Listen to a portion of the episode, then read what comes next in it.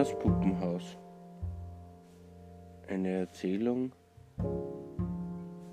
einer Lebensgeschichte mit der Diagnose Schizophrenie. Mein Name ist Mario.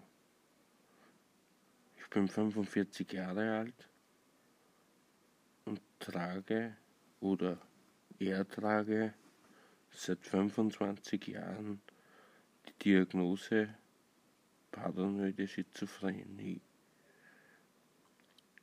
In manchen Phasen oder Lebensabschnitten ist es ganz leicht zu ertragen, wenn nicht sogar zu genießen. Und in ganz schweren Lebensphasen ist es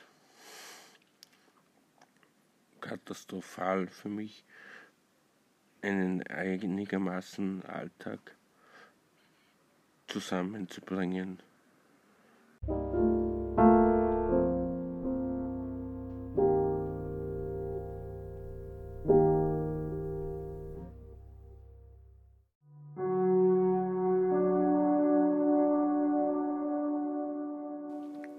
Ich möchte in diesem Podcast versuchen, eine, eine Art Tagebuch über das Leben eines Schizophrenen darzustellen und zu erklären.